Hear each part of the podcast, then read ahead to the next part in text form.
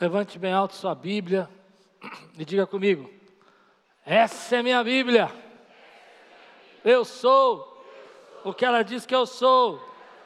Eu tenho o que ela diz que eu tenho. E eu posso o que ela diz que eu posso. Abrirei meu coração. Deixarei a palavra de Deus entrar. E nunca mais serei o mesmo. Amém. Tema de hoje: não se entregue.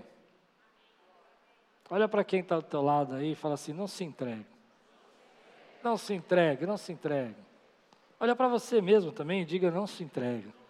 Às vezes a gente precisa dizer para nós, né? Não se entregue. Gênesis 26, versículo 16 ao 25. Então Abimeleque pediu a Isaac: saia da nossa terra, pois já és poderoso demais para nós. Por isso Isaac mudou-se de lá, acampou no vale de Gerar e ali se estabeleceu. Isaac reabriu os poços cavados no tempo do seu pai, Abraão, os quais os filisteus fecharam depois que Abraão morreu, e deu-lhe os mesmos nomes que seu pai lhes tinha dado. Os servos de Isaac cavaram no vale e descobriram um veio d'água. Mas os pastores de Gerar discutiram com os pastores de Isaac, dizendo: A água é nossa. Por isso Isaac deu ao poço o nome de Ezeque, porque discutiram por causa dele. Então seus servos cavaram outro poço, mas eles também discutiram por causa dele. Por isso chamou de Sitna. Isaac mudou-se dali, cavou outro poço, e ninguém discutiu por causa dele. E deu o nome de Reobote, dizendo: Agora o Senhor nos abriu espaço e prosperamos na terra. Dali Isaac foi para Berseba. Naquela noite o Senhor lhe apareceu e disse: Eu sou o Deus de seu pai Abraão não tema, porque estou com você. Eu abençoarei e multiplicarei os seus descendentes por amor do seu servo Abraão. Isaac construiu nesse lugar um altar e invocou o nome do Senhor. Ali armou acampamento e os seus servos cavaram outro poço. Vamos orar? Senhor, fala conosco. Traz a tua palavra ao nosso coração. Que venha um tempo de graça, um tempo de paz um tempo de recebermos um alimento espiritual, Senhor, que possa nos conduzir, que possa nos dar certeza, que possa nos dar segurança, que possa acalmar o nosso coração nesse tempo, Senhor, em nome de Jesus. Amém. Eu não sei se porque o que aconteceu no nosso país, nas eleições, ou se foi o momento que a gente passou aqui na igreja de eu ficar enfermo, mas eu voltei e eu senti assim um povo um pouco desanimado. Deixa eu fazer uma pergunta para você. Você está desanimado? Ixi. Ixi. De manhã o povo falou: não, não, não. Aqui o pessoal. Deu umas sobrancelhas falando comigo aqui. É interessante. Bom, vamos falar um pouco sobre isso. Eu, eu, eu já tive a oportunidade, nós aqui da Quiris já tivemos a oportunidade de abrir poços. Você sabia disso? A gente já abriu poços no Nordeste, a gente já ajudou, na verdade, né? Abrir poços na África. E é interessante essa história do poço, porque a gente aqui com água encanada dentro de casa, é, é muito simples para nós a nossa vida. Você acorda de manhã, tem água no seu chuveiro, tem água no seu banheiro, tem, é uma vida diferente. Mas quando a gente tem a oportunidade de ver a dificuldade de uma cidade, ou de uma, de uma aldeia, de uma tribo, de um povo, que não tem água, a nossa realidade muda muito, porque você imagina você ficar dependendo de um caminhão pipa chegar para você poder ter água. E você, isso eu estou falando nos dias de hoje. Você ter que pegar e estocar baldes de água, aquela água ficar lá parada por um tempo para você poder ter como fazer sua comida, você ter como subsistir. Imagina nos tempos que nós estamos falando de 4 mil anos atrás. Hoje, quando você vai abrir um poço, é uma coisa tão interessante porque você faz uma sondagem do solo para descobrir onde está o veio da água. Porque você não vai sair cavando por aí, abrindo buracos, né? Você vai sondar onde está o veio de água, depois você coloca lá uma, uma estaca para ela descer e abrir um, um furo pequeno para ver se ali tem água mesmo, se está passando água, se a água é boa. Só depois que você abre o buraco mesmo, grande, o poço. E poços, poços chegam a ter 20 metros de profundidade. Estava estudando sobre esses poços aqui que a Bíblia fala, e há textos, que, e há é, pessoas que estão, ainda existem poços lá em Jerusalém que datam dessa época, com 20 metros de profundidade, que foram abertos sem nenhuma tecnologia. Você abria o buraco, orava para Deus e falava: Deus, que ache água aqui, e que seja aqui o lugar. Então a água tem um sentido nesse texto de vida. A água é vida, é água que faz a gente viver. Para nós é muito simples, faz uma sondagem, põe uma estaca, mas para eles não, eles tinham que cavar. E como que você monta uma estrutura para esse poço, poço não desabar, enquanto você está cavando, de uma forma precária, com ferramentas precárias, sem saber se ali naquele deserto tem realmente um veio de água? Água é vida. Água tem a ver com a subsistência da família, tem a ver com a prosperidade da casa, tem a ver, não com essa ideia de prosperidade que a gente tem, mas você poder sobreviver, você poder viver, você poder ter recursos. Então, quando alguém vinha e entulhava os seus poços, ele estava arruinando a tua vida. Ele estava praticamente deixando você à deriva e à morte. E é isso que o texto está dizendo. Que Isaac volta para a terra dele, dos pais de, de Abraão, e lá ele prospera grandemente, ele prospera muito, e à medida que ele prospera, os inimigos se levantam também. E assim é a nossa vida. Quanto mais você prospera, mais ataques você vai enfrentar, mais dificuldades você vai passar, mais luta você passa. Pela medida que você está sendo abençoado, também é a medida, também é a proporção que o inimigo vai parar na porta e não vai deixar você atravessar a porta, porque ele não quer que você viva a benção.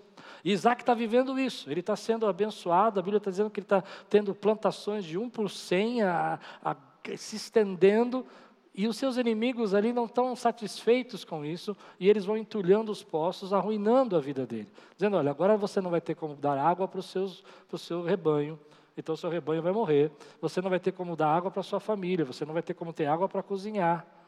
Numa região árida, numa região difícil. E, e esse, esse momento que ele está vivendo é um momento tão interessante, porque o que, que Isaac vai fazer naquele momento? Ele vai dar nome aos poços. Ele abre um poço e aquele poço vira uma, uma dificuldade, vira uma briga, vira uma contenda, e a vida vai, ele vai dando nome a esses poços. Eu vou falar um pouco sobre esses nomes, porque eu achei tão interessante os nomes que ele deu. Quando a gente vai estudar a etimologia, você vai percebendo que os nomes são, são significativos, não estão aqui por acaso. Mas antes, eu, quando eu li esse texto, o que veio no meu coração é que todos nós já tivemos na nossa vida uma cota de poços entulhados. Você já teve na sua vida uma cota de poço entulhado? Gente que tentou arruinar, ou você mesmo passou por um problema na sua vida que pareceu que arruinou tudo que você tinha de expectativa. E às vezes a gente está vivendo uma cota de poços entulhados. A gente está passando por perseguições, por traumas, dificuldades. Conversava com um amigo, irmão aqui da nossa igreja, que passou por um assalto alguns anos atrás, e ele contava para nós que aquele assalto trouxe um trauma tão grande na vida dele, que ele, ele, ele precisou ter uma libertação desse trauma.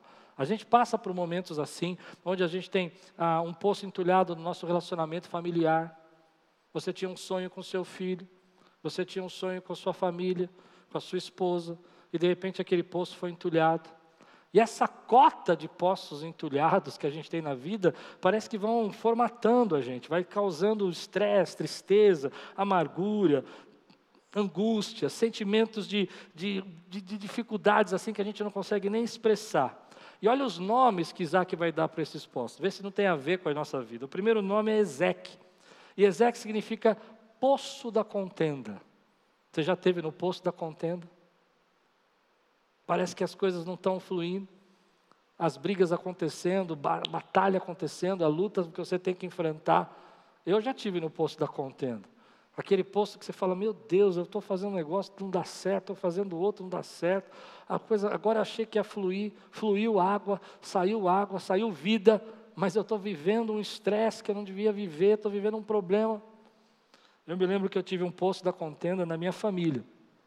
E eu senti no coração de dar esse testemunho para alguns pais aqui hoje. Quando eu era garoto, eu não gostava do meu pai. Meu pai era uma pessoa muito ruim. É, muito difícil. Ele humilhava as pessoas, ele era arrogante.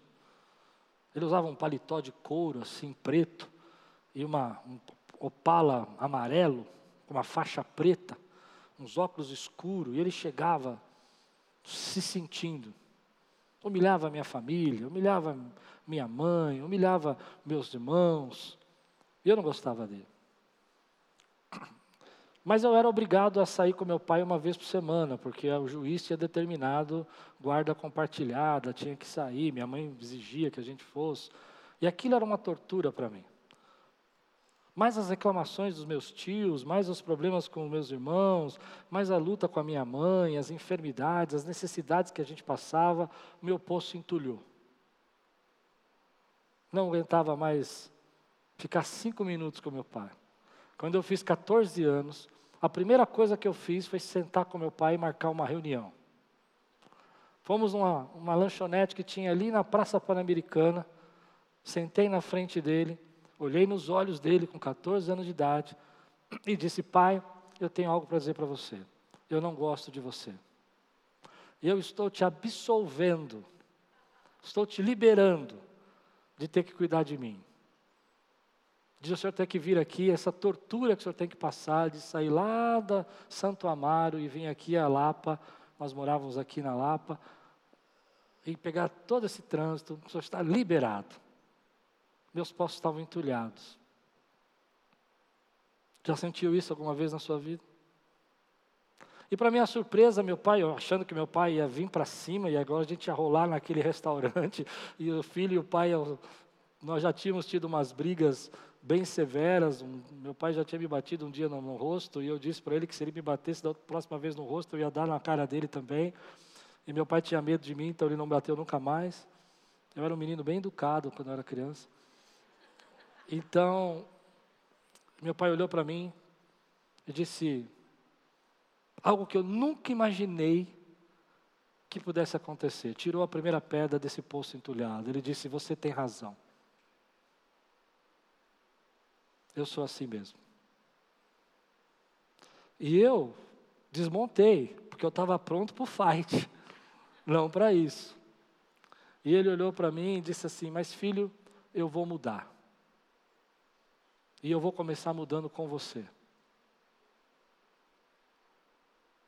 Você me dá uma oportunidade de eu mudar? Então ficamos amigos dos 50 anos, ele tinha 50 anos, até os 73 anos, quando ele faleceu, ele se tornou meu melhor amigo. Porque sabe o que? Ele continuou cavando. Nossa família tinha sido destruída, o divórcio dos meus pais, a minha mãe internada em hospital. Mas uma coisa eu aprendi aqui naquele dia: ele não parou de cavar. E você não pode parar de cavar. Você precisa voltar lá e cavar de novo é difícil, você não suporta. Eu imagino que meu pai não me suportava, para ser sincero. Ele não era fácil também. Estou sendo muito sincero. Era muito briguento, muito briguento. Quando as pessoas dizem que eu sou calmo, que eu passo paz, eu dou glória a Deus, porque eu brigava todo dia. E dizia para meu pai as verdades mais absurdas do mundo. Mas não parou de cavar. E às vezes, querido, nós estamos passando por processos na nossa vida onde os nossos postos foram entulhados, não uma vez, mas duas vezes. Os nossos sonhos foram roubados. E a gente para de cavar. E o que, que Isaac fez nesse texto? Ele não parou de cavar. Mandaram ele mudar de lugar, ele mudou de lugar. Ele fecharam o poço. O primeiro poço foi de Ezequiel, da contenda. O segundo poço que ele abriu, entulharam de novo. E esse é interessante porque o nome é Sitina que vem da raiz da palavra. Sabe qual é a raiz da palavra cistina? É Satanás. É a mesma raiz, que vem a palavra adversário, que vem a palavra é, é, acusador, que vem a palavra de luta. E aí eu fiquei pensando que isso não é um acaso, porque algumas vezes você vai abrir o seu poço, e o adversário da tua alma vai fazer de tudo para entulhar o teu relacionamento com a tua família, o teu relacionamento como dos meus pais comigo. Relacionamento, às vezes, dentro da sua, da sua, do seu trabalho, você estava trabalhando e estava dando certo, era uma empresa maravilhosa, e alguém foi lá, o inimigo se levantou, o adversário foi lá e roubou, entulhou. E eu acho interessante porque nós, às vezes, eu preciso dizer isso para você, embora eu não goste de ficar falando de Satanás aqui no púlpito, mas eu vou dizer, ele é real. Ele é real. Ele é real. Ele é real. Eu me lembro que quando eu estava no hospital, uma enfermeira fez um procedimento errado e eu quase morri. E a minha oração foi isso. Sabe qual eu orei depois? Não foi Deus me cura. Eu não sei por que eu orei assim. Eu acredito que foi o Espírito, foi que o Senhor o repreenda. Porque para mim aquilo não foi aquela mulher. Entende o que eu estou dizendo para você? Era o inimigo tentando entulhar, já estava bem, já tinha passado tudo. Vi um procedimento errado, minha pressão chegou a 30. Eu, quando eu digo, quando eu disse primeiro que minha pressão chegou a 30, eu falei assim, não é possível, estava lá, 30. Deus guardou. Mas eu vou dizer para você, ali era o inimigo tentando entulhar meu poço de novo. E às vezes ele está tentando entulhar o poço da tua vida. Arruinar os planos que Deus tem para a tua casa. Arruinar o plano que Deus tem para a tua empresa, para o teu trabalho. Mas Isaac, Sabe o que ele fez? Ele não se entregou. Ele mudou de lugar e abriu um outro poço. Mas antes de eu falar sobre abrir um outro poço, é que na nossa mentalidade moderna, abrir um poço é fácil. Vai a uma sonda, vamos olhar onde que tem veio d'água. É tecnologia, cultura, entendimento, evolução tecnológica. Mas pensa no camarada que não é um dia que vai, não é um dia que se abre um poço, é um trabalho. É, um, é uma, um projeto de engenharia avançada demais para a época. E sabe o que ele vai fazer? Ele vai abrir outro poço. Ele não parou. E a palavra que eu quero trazer para você é essa: você agora, no momento que você está passando, você precisa continuar cavando. E ele continua cavando. E o terceiro poço que eu achei incrível é porque quando ele abre o terceiro poço, ele vai dizer: nesse povo, poço não teve contenda. E nesse poço ele dá um nome especial, ele dá Reoboque, que quer dizer lugar de espaço, de amplitude. Ele está dizendo para nós: olha, eu tive um poço da contenda, eu tive um poço do adversário se levantando contra mim, mas Deus tem um poço da amplitude para a minha vida, Deus tem um poço da graça. E é por isso que eu contei o exemplo do meu pai, porque eu vivi o poço da contenda com a minha mãe e meu pai brigando dentro de casa, depois eu vivi o poço do adversário, colocando uma inimizade tão profunda entre eu e meu pai que a gente, eu praticamente o odiava. Para mim era uma tortura estar com meu pai cinco minutos, mas depois Deus tinha um poço de reboque para nós. Então nós tomávamos café todo sábado de manhã juntos e conversávamos todo dia. E um ligava para o outro. Se um não ligasse para o outro num dia, o outro já falava: O que aconteceu que você não me ligou ontem? Ah, você não está entendendo o que eu estou pregando, irmão? Deus tem um poço do Roboque para a nossa vida também. E às vezes a gente fica focado por isso. A gente fica olhando nesses fracassos, nessas derrotas, mas você não pode parar de cavar. Então eu quero que você diga para você mesmo: eu não vou parar de cavar. Ainda que as pessoas tentam entulhar, ainda que as situações venham, ainda que o médico diga que você está doente, ainda que as pessoas falem que você está passando por problemas financeiros, ainda que você está vivendo um problema de desemprego, você escolhe viver pela fé, você escolhe abrir poços, você escolhe fazer aquilo que Deus está mandando você fazer. Se tem uma coisa que, que me assusta na, na vida, sim, e nesse tempo eu pensei muito sobre isso, é que eu não sou muito resiliente. Não sou resiliente. Eu queria ser resiliente, eu não sou. Resiliente é aquele cara que enfrenta, sabe? Que passa por uma dificuldade, passa por uma luta e levanta e passa por outra. Eu não sou. Eu sou chorão. Pronto, falei. Sou mimado. Sou mimado. Ah, começou a dar alguma coisa errada, eu já começo. Eli, Eli, lamax sabactane. Deus meu, Deus meu, por que me desamparaste? E eu estava, quando voltei assim, né, pensando nas coisas que eu passei, meio, meio para baixo, um amigo veio conversar comigo e falou: Olha, quero falar uma coisa para você. Eu sofri um acidente e fiquei sete meses com o pé para cima, sem poder ficar, sem poder pôr o pé no chão. Sete meses numa cama. E eu fiquei olhando e falei: Cara. E eu pensei o quê? Se fosse eu. Porque dois dias numa cama eu já fiquei desesperado. Eu comecei a arrancar as coisas. Estava costurado, eu não vi que estava costurado. Eu quase arranquei o negócio, estava costurado. Minha esposa teve que segurar minha mão. Não, você não está vendo. Porque eu não sou resiliente. Se você é, tudo bem, eu não sou. Mas uma coisa que eu quero dizer para você é que, embora eu não sou resiliente, talvez você não é também. Se você é, glória a Deus. Tem gente que, camarada, perde emprego, sai de novo, apanha, é, perde a casa, levanta, constrói outra. É uma coisa, né? Você fala, meu Deus, dá uma capa para esse rapaz. Não entenderam? eu não sou. Mas uma coisa que eu tomo uma decisão, eu queria que você tomasse, se você não é resiliente, e você está aqui hoje para tomar essa decisão, é que você não vai viver como derrotado. Liga aí para você mesmo, eu não vou viver como derrotado. Eu tomei uma decisão. Eu lembro quando meu pai saiu de casa, eu lembro quando a gente passou necessidade financeira, eu lembro quando a gente passou fome, eu lembro quando a gente começou essa igreja, a gente teve tantos problemas, mas tantos problemas quando a gente começou essa igreja, tanta dificuldade, mas eu me recuso a me entregar. E hoje eu estou dizendo para você que você recusa se entregar aquilo que Deus te deu na sua mão. Você se recusa a viver como derrotado. Porque tem duas, duas pessoas, tem duas escolhas. Tem gente que passa. Quando esse irmão contou esse testemunho para mim, e eu, muito é, cansado e preocupado por dois dias de praticamente de internação real, e ele com sete meses com o pé para cima. Você entende o que eu estou pregando para você? Eu estava me entregando. E, e, e, você não vai dizer para mim que você está se entregando, porque ninguém tem coragem assim, eu estou me entregando. Não, não vai fazer isso. O que a gente começa a dizer é que a gente tem que fazer uma escolha. Ou você vai se viver como um derrotado e vai dizer que essa luta, esse poço que entulharam, vai ser o seu destino, e vai começar a dizer para você mesmo que acabou, que você não tem chance, e vai ficar chorando a vida inteira pelo leite que derramou, ou você vai se levantar e vai chorar aos pés de Cristo e vai dizer: Eu vou cavar outro poço, porque o meu Deus tem promessa na minha vida e Deus meu tem graça na minha vida. E a diferença é que às vezes a sua luta é grande, é pesada, é muito difícil, mas não é nem tão grande como a luta desses outros que passaram. E que eles não se entregaram. Que eles voltaram a cavar, voltaram a viver, voltaram a se relacionar, voltaram a ter, a ter amigos, e a gente fala, não, eu nunca mais vou ter amigo porque alguém me machucou, alguém me feriu, e eu nunca mais vou falar, eu vou na igreja, mas não faço mais amizade porque alguém me feriu. Que nada, você vai cavar outro poço porque Deus tem reboque para você, Deus tem amplitude para a tua vida.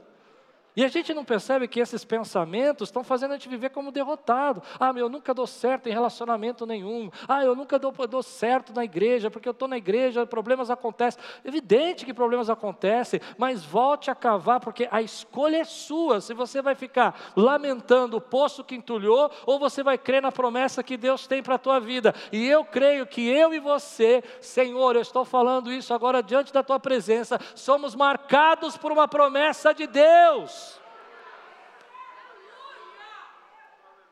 Mas é uma escolha. E hoje nós estamos vivendo como? Algo acontece na nossa vida, se você é como eu, eu não sei se você é como eu, mas se você é como eu, se algo acontece na sua vida, se um poço entulha, você já começa a falar, Deus, por quê? E aí, você nunca vai falar isso com ninguém, mas você pode falar comigo que eu sou seu pastor. E você começa a ficar bravo com Deus. Você nunca vai falar para outro que você está bravo com Deus. Você não é doido, Deus manda um raio na tua cabeça. Né? Você fica quieto. Mas você pode falar comigo que eu sou seu pastor. E a primeira coisa, se você é como eu, quando as coisas não começam a dar certo, quando as coisas começam a ficar difíceis, a primeira coisa que você faz é você falar assim: Deus, dentro do seu coração, Deus, eu não estou legal, eu estou bravo com você. Por quê? Eu fiz essa pergunta para Deus, eu perguntei, Deus, por que eu? E Deus me respondeu de uma forma tão brilhante que eu não consigo esquecer até hoje. Tão brilhante, Ele disse assim: por que você não? A gente fala, por que eu? E Deus fala, por que você não? Se o outro está passando por uma luta, se o outro está vencendo um câncer, se o outro está enfrentando um desemprego, se o outro está com problema de, de, de ser traído. Entende o que eu estou dizendo? Então, chega no momento da tua vida que você tem que pegar essa, essa angústia, esse, esse porquê Deus e essas coisas do tipo, Senhor, o Senhor me desamparou, o Senhor me deixou, o Senhor me abandonou, e tomar uma decisão que você vai viver pela fé que você não sabe onde está o poço que vai sair água, você não sabe onde está passando a veia da água, onde vai passar a água que você precisa para viver, mas você crê que Deus é o Deus que supre as suas necessidades e te conduz em triunfo, Ele é o Deus que te leva na direção que Ele tem para a tua vida. E aí é interessante porque o que eu aprendo com Isaac é que ele volta a cavar. Ele volta a cavar. E ele volta a cavar por quê? Porque ele não se entregou. Porque ele não ficou pensando, mas por que eu abri um poço e ele foi entulhado? Poço é vida. Tentaram me arruinar duas vezes. Eu não sei quantas vezes o inimigo já tentou te arruinar. Mas eu vou dizer uma coisa que eu creio. Deus tem reboque para mim e para você, e eu vou viver pela esperança. Recobre a tua esperança. Creia que agora chegou o tempo de você abrir o poço que Deus tinha para a tua vida. Volte a fazer aquilo que Deus mandou você fazer. Continue caminhando na direção do que Deus tem para você. Trazer essa esperança para dentro do nosso coração nesse tempo. De você dizer, olha, eu vou tentar mais uma vez, eu vou me arriscar mais uma vez. Uma das minhas tristezas nesse processo que eu passei, e eu, vou, eu falei que não ia falar nesse culto, mas vou falar. Eu, uma das minhas tristezas foi que, assim, no começo da pandemia, nós estávamos com os nossos cultos bem cheios, bem cheios. Veio a pandemia, você sabe o que aconteceu, não sabe? Deu uma redução drástica. Amém. Estamos terminando a pandemia, nossos cultos voltaram a ficar bem cheios. Começamos a ter domingos aqui, é, praticamente com a nossa. Se se não tivesse dois cultos de manhã, não teria espaço para sentar. Eu falei, Deus, mas bem agora. Eu nunca tive nada na vida, tem que ser agora. Podia esperar mais dois anos. Entende? Porque você sabe, fere o pastor, as ovelhas se dispersam. Faz sentido o que eu estou dizendo para você? Meu poço estava sendo entulhado. Mas eu queria convidar você a voltar a cavar comigo a gente pegar e abrir poços novos. Porque o último poço que ele vai abrir é em Berseba. E o poço que ele vai abrir em Berseba também tem o um nome. Berseba significa poço do pacto. Oh, agora os espirituais aqui vão entrar no manto aqui. Poço do pacto. Tem o da amplitude, mas tem o do pacto. E aí a Bíblia vai dizer que lá em Berseba era um lugar onde Abraão já tinha se estabelecido, onde Deus falou com Abraão, e nesse, nesse momento Deus vai falar com Isaac. Olha comigo, vamos ver junto aqui no, na Bíblia, porque esse momento eu quero que você leia comigo. Está lá no versículo 24. Naquela noite, o Senhor lhe apareceu e disse: Eu sou o Deus de seu pai Abraão. Isso não é um acidente. Isso não é um acaso. Deus não está dizendo que é o Deus do pai, do pai de Isaac pra, só para falar para ele. Ele vai explicar para nós. Ele vai dizer: Não tema. Eu sei que hoje eu estou exigindo demais de você, mas eu vou fazer para você não dormir. Diga aí, para você mesmo, não tema. Porque às vezes é tão incrível que só basta uma frase do Senhor para nós, uma, uma palavra de Deus para nós, é quando Ele diz: Não tema e os seus medos vão embora. Não tema. Você já imaginou como é gostoso quando Deus invade o seu quarto, invade, invade a sua casa, e você só escuta isso de Deus, não temas. E por que, que ele não teme? Ele vai dizer, porque eu estou com você. No poço do pacto, Deus vai reafirmar o pacto. No poço do pacto, Deus vai dizer: Eu tenho uma aliança com você. No poço do pacto, Ele vai dizer: Ei, eu não esqueci das promessas que fiz para o seu pai, e elas vão alcançar você hoje.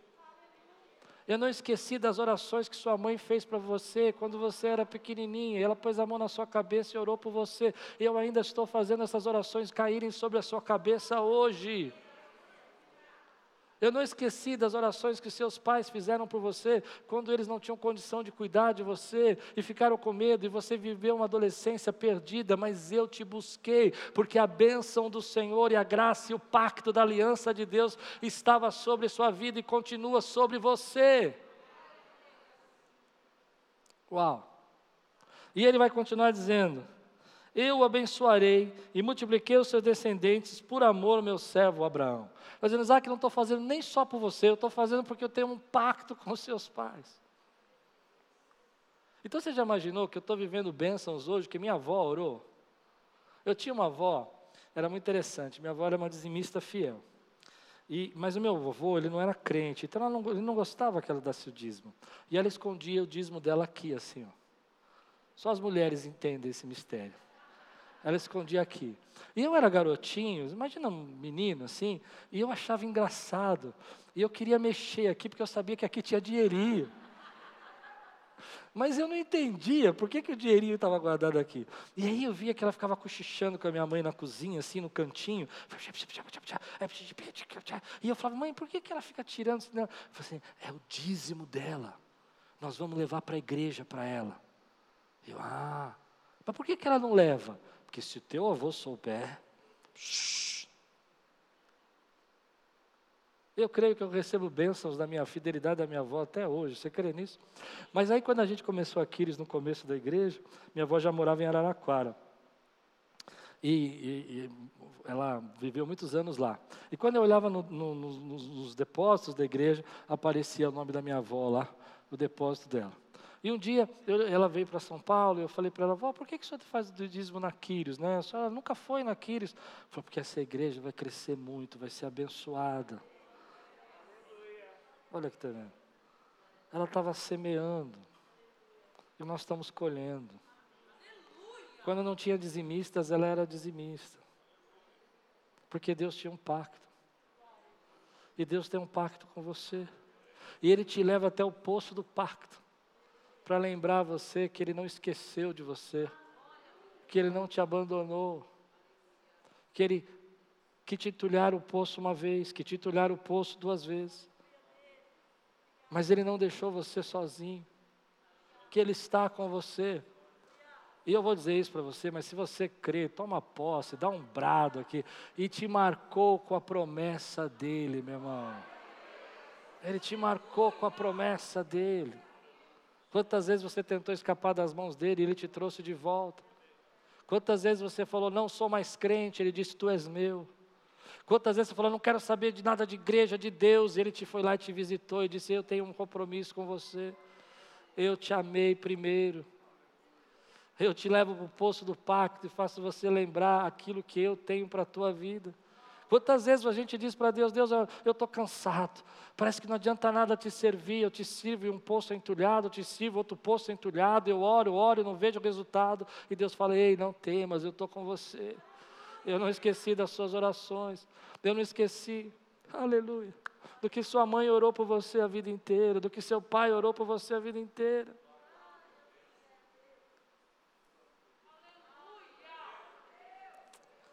Eu não vou esquecer o que eu disse que ia fazer na sua vida.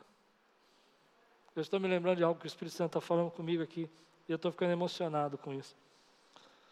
Porque quando eu saí do hospital, eu fui ver minha mãe, e minha mãe tem 82 anos de idade. E minha mãe disse assim: Eu orei muito por você, filho. Eu orei muito por você. Eu fiquei muito preocupada com você. E de repente ela parou assim e disse assim: Mas sabe o que Deus falou comigo? Meu querido, eu sei que isso não é minha mãe, ela tem 82 anos de idade.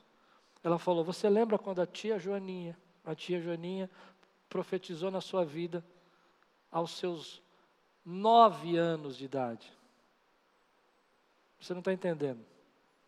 Minha mãe teve esquizofrenia ou bipolaridade a vida inteira. Tomou remédios e calmantes a vida inteira. A memória dela não é a melhor. E ela começa a repetir a profecia que eu recebi aos nove anos de idade. E agora eu pensei nisso. Eu estava no poço do pacto e não sabia. Deus colocou eu no poço do pacto. Ele disse: Você lembra o que ela disse para você? E quando eu orei por você, Deus falou assim: Ainda não cumpri essa promessa na vida dele. Você é marcado por uma promessa de Deus. Você está debaixo desse poço do pacto, na presença de Deus. Deus está chamando você. E aí, o que eu disse para você é que você não pode se entregar. E a gente está se entregando, dizendo: Por quê? Eu estou chateado, eu estou triste, eu estou angustiado. E Deus está falando assim: Ei, Poços vão ser entulhados na sua vida, mas levanta a tua cabeça, porque eu fiz você um especialista de construir poço no deserto. Você sabe abrir poço no deserto. Você já passou dificuldade financeira, você já passou problemas nos seus relacionamentos familiares, você já passou luta. Você é especialista em abrir poço. Tulha o teu poço ali, você abre em outro lugar e eu derramo a minha graça e a água flui naquele lugar. E as pessoas dizem que não vão estar com você, e eu levanto quem tem que estar com você. As pessoas fecham a porta para você, e eu abro uma porta maior na tua vida, porque eu te fiz um especialista em fazer poços no deserto. Porque se eu não te coloco no deserto, assim diz o Senhor, você não sabe abrir poço. Vou explicar para você: se você não está no deserto, você não precisa de poço. Você tem rio, você tem lago, As cidades são construídas no volta aos rios. As maiores cidades do mundo que você vai tem um, um enorme rio. Nova York, Roma, ah, Paris, Inglaterra, Londres, né? Você tem rios, não é assim? São Paulo é assim. Dá para entender o que eu estou dizendo? Mas quando você está no deserto, a única forma de você ter água é se você cavar poço. E Deus te ensinou a cavar poço no deserto. E você se tornou especialista em cavar poço no deserto. As lutas vieram na tua vida e você aprendeu a cavar um poço. Veio uma batalha e você aprendeu a cavar o poço. E alguns poços, alguns poços, diz esse texto, você nem precisou cavar. Ele abriu o poço que tinha sido enterrado de Abraão. Ou seja, há poços que você vem da sua herança, que vem daquilo que eu estava pregando para você agora. É geracional, é bênçãos. Você aprendeu a orar com sua mãe, você aprendeu a buscar a palavra de Deus com seu pai. Teve gente que abriu um poço na tua vida e que hoje Deus está falando assim: ah, tira o entulho desse poço e volta a fazer aquilo que você aprendeu com aqueles que te amaram primeiro. Acho que você não entendeu o que eu estou pregando. O primeiro poço que diz esse texto é que ele abriu o poço que era de Abraão, que quando Abraão morreu, os filisteus entulharam. E ele foi lá abriu. Há coisas que Deus está falando comigo. Sabe como você, sua mãe orava por você? É isso que eu quero que você faça. Sabe como, como a sua, sua família levava você à igreja? É isso que você precisa fazer. Esse foi o poço que ele abriu. Sabe como seu pai, sua avó dava dízimo? É assim que você vai dar dízimo. Porque esse poço foi aberto para você. E é desse poço, você não precisa criar nada novo, já está lá. E é dali que eu vou fazer fluir vida para a tua vida. E essa vida vai ser ser geracional. Vai abençoar você, vai abençoar seu filho, vai abençoar seu neto. Há apostos que vão ser novos, mas apostos que você vai viver da herança que você recebeu. Então, quando eu penso naquilo que, que a minha mãe viveu, por exemplo, embora estou falando muito dela, mas uma das coisas mais lindas que a minha mãe deixou para mim foi ver minha mãe orando.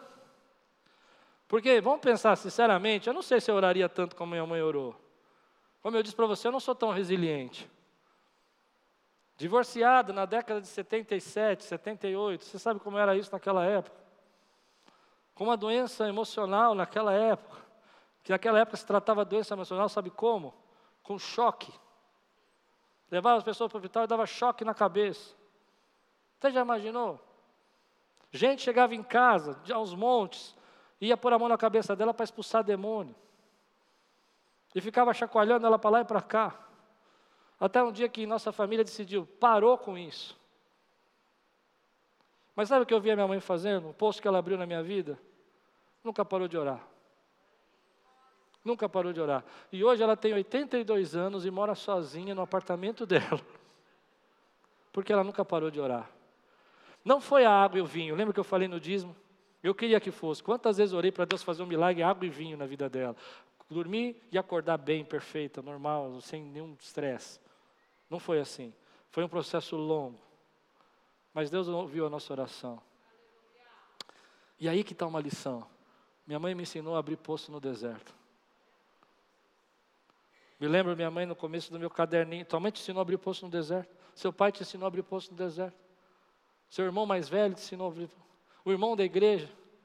Volte ao poço que ele abriu para você. Minha mãe tinha um caderninho de despesas, ganhávamos muito mal, era um, era, uma, era um absurdo o salário da minha mãe. Naquela época ela recebia um aumento por ano, o ano inteiro, e a inflação era gigante. Então, se ela ganhasse hoje, por exemplo, mil reais, daqui a um ano ela ganhava cem reais. Mas ela tinha um caderninho. E eu quero falar do caderninho para você. Com todas as despesas, porque ela não podia esquecer as despesas. Mas a primeira despesa, escrito em caneta vermelha e não em azul, as outras eram em azul, só essa em vermelha. Estava escrito o que lá? Dízimo.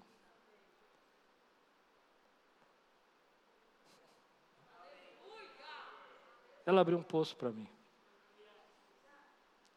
Você é um especialista em abrir poço no deserto. Você já aprendeu a abrir poço, você já passou por tantas e abriu poço. Você tem essa herança que Deus deixou para você, que são os poços que os outros abriram para você. Você entende isso?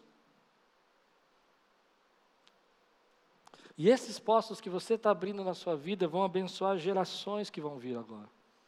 Deus está nos chamando para fazer isso. E eu vou terminar uma frase aqui que indo para o final, terminando. Eu vou dizer isso para eu não ia dizer, eu orei para Deus para não dizer essa frase, porque pode parecer que eu estou muito negativo, mas eu eu não consigo. Sabe quando você tem algo para falar que está do seu coração?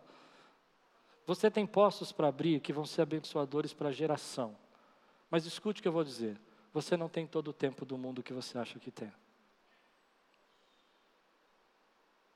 Eu sabia que você ia ficar assustado com isso. Entende o que eu quero dizer? Algo que Deus está falando para você hoje. E a gente fica pensando, não, eu tenho todo o tempo do mundo para fazer isso. E Deus está dizendo, abre esse poço agora. Traz vida nessa região agora. Traz vida nesse relacionamento hoje. Muda a tua história hoje. Não vive como derrotado, não se entrega. Levanta a tua cabeça e cava de novo. Se tiver que cavar duas vezes, três vezes, não importa. Cave de novo.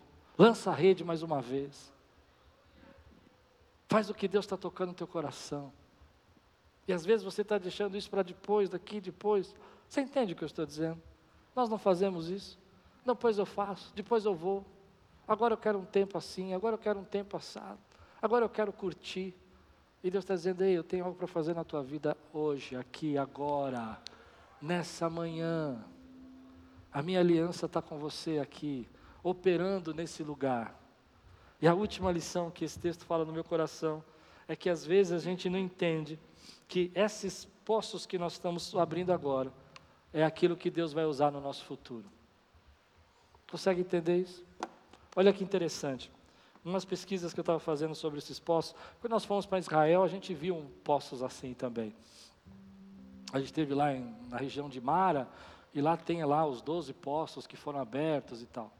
Mas é interessante que quando a gente vai pesquisando, um dos poços assim dessa região, que foi eh, recentemente feito um trabalho arqueológico nele, eles fizeram uma datação que esse poço é um dos mais antigos da região. Olha que interessante. Mas no século XII, aqui nós estamos falando mais ou menos dois mil anos antes de Cristo, estamos mais dois mil, são quatro mil anos. Esse poço está lá até hoje. No século XII, ele foi retrabalhado. Fizeram uma borda nova, colocaram a data que ele foi mexido, mas até o século XII, esse poço era o mesmo. E eu fiquei pensando nisso. Tem coisas que nós estamos fazendo aqui hoje, que vai abençoar pessoas. Nós estamos pregando hoje sobre poços que foram abertos para nós. E que nós somos a geração que Deus está chamando até que Ele volte para abrir postos que vão abençoar as próximas gerações que vão vir. Eu não sei quanto tempo vai ser, eu não sei quanto tempo vai, Jesus vai voltar, mas eu creio que ele vai voltar, eu tenho certeza que ele vai voltar. Você tem certeza disso? Mas nós somos chamados para abrir esses postos. E às vezes está dentro da sua casa, dentro da sua família. Um dos postos que minha mãe abriu na minha vida é que quando eu era adolescente eu era muito rebelde. E eu dizia para minha mãe: Eu não quero ir na igreja. Eu não vou na igreja. Você já falou isso para sua mãe? Minha mãe falava assim para mim: enquanto você morar nessa casa, você vai na igreja. Não quero nem saber. Depois você vai fazer o que você quiser, mas você vai à igreja, vai ouvir a palavra. E se te ouvir fazendo bagunça, oh, como eu louvo a Deus por isso, meu irmão. Por esse poço que ela abriu na minha vida. Meu pai, ainda quando eles eram casados, eu bem pequenininho, tenho uma memória do meu pai não muito boa na igreja. Meu pai não me lembra de nada bom na igreja, só lembro disso. Ele parado do meu lado e dizendo assim: se se mexer, vai para o banheiro. É a única memória que eu lembro do meu pai na igreja. Eu olho assim para ele assim, para mim é um gigante, é pequenininho. E fico duro, estatelado até o final. Que benção, que benção. Que bênção por eles ter aberto esse poço na minha vida. Que bênção dele ter colocado essa semente na tua vida. A palavra de hoje para você é essa: não se entrega. Você tem uma escolha para fazer. Se você vai deixar que esses poços entulhados façam você viver como derrotado, ou você vai encher seu coração de esperança e saber que Deus tem poços de reboque para a tua vida. Lembrando que você foi marcado por uma promessa e que Deus tem o poço do pacto onde ele diz: Não temas, eu estou com você. E Deus te fez um especialista de abrir poços no deserto. Você sabe fazer, você sabe levantar e orar. Foi criado dentro de você essa essência, através dos poços que seus pais abriram. E que hoje você não precisa ficar tão preocupado, não. É só voltar lá e beber da água que eles te ensinaram. Já está lá, tudo o que você precisa. Você recebe essa palavra hoje? Aqueles hoje, nessa manhã, que tem que declarar no mundo espiritual: eu não vou me entregar. Eu vou levantar e vou cavar de novo. E Deus falou com você. Fica de pé no teu lugar, quero orar com você. Só aqueles que precisam declarar isso no mundo espiritual. Você sente no seu coração que é sério o que Deus está falando com você. Não é fácil. Você tem uma, um sonho entulhado, tem uma pessoa que te roubou, tem uma situação que te tentaram te arruinar, tem dificuldades, tem coisas que tentaram te matar, tem uma sentença na tua vida, tem uma luta que você está passando, às vezes contra uma enfermidade tão difícil que mexe com a cabeça da gente, a gente fica pensando como vai ser o amanhã, como é que vai ser depois de amanhã, um desemprego, um problema financeiro, mas você é daqueles que diz para você mesmo: eu não vou me entregar, eu vou cavar de novo, porque eu sei que Deus tem algo para mim, eu sei que Deus tem promessas na minha vida, meu amado. Essa é uma escolha que a gente tem que fazer. Você vai viver pela fé. Deus nunca disse que a gente ia viver pelos sinais. Deus nunca disse que a gente ia ver por aquilo que a gente vê. A Bíblia diz: O meu justo viverá, viverá pela fé. Minha oração hoje é que hoje nesse culto, a tua fé, a minha fé, se una e haja um milagre aqui que vai transformar a tua vida aguada em vinho novo de uma hora para outra.